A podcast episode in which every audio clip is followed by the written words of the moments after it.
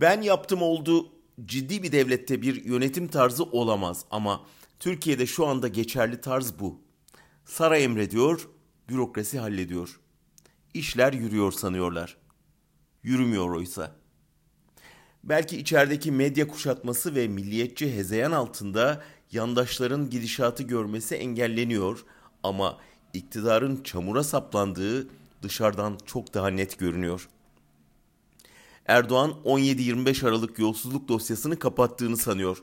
Oysa üzeri örtülen dosyadan içten içe irin akıyor.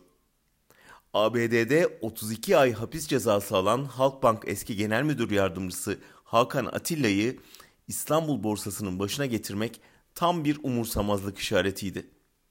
Dün Avrupa İmar ve Kalkınma Bankası'nın bu karar nedeniyle borsadaki %10'luk hissesini satacağı açıklandı. 17 Aralık'ın bir başka başrol oyuncusu Egemen Bağış adeta taltif edilerek Praga büyükelçi atandı. Karara AKP'den bile tepki geldi. Mustafa Yeneroğlu kimse Müslümanların kutsal değerleriyle dalga geçenlere saygı göstermemizi beklemesin diye tweet attı. Bunun üzerine dün partisinden istifaya zorlandı. Ayrılırken de eleştirilerinin partinin büyük ekseriyetince paylaşıldığını söyledi.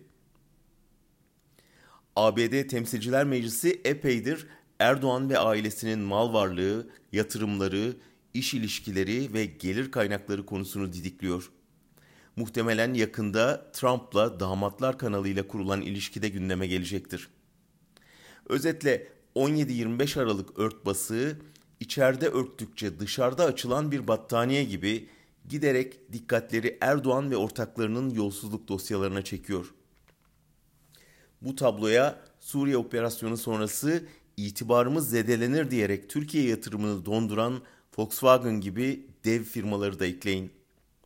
Volkswagen'ın çekilmesi Manisa'da 5000 kişiye istihdam hayalini söndürdüğü gibi yatırım yapma veya yatırım büyütme kararı için Almanya'nın gözünün içine bakan uluslararası sermayeye de sakına mesajı verdi. Ben yaptım olduğunun faturası daha yeni yeni çıkıyor. Medyadaki zafer havası dağıldıkça gidişat daha net görülecektir.''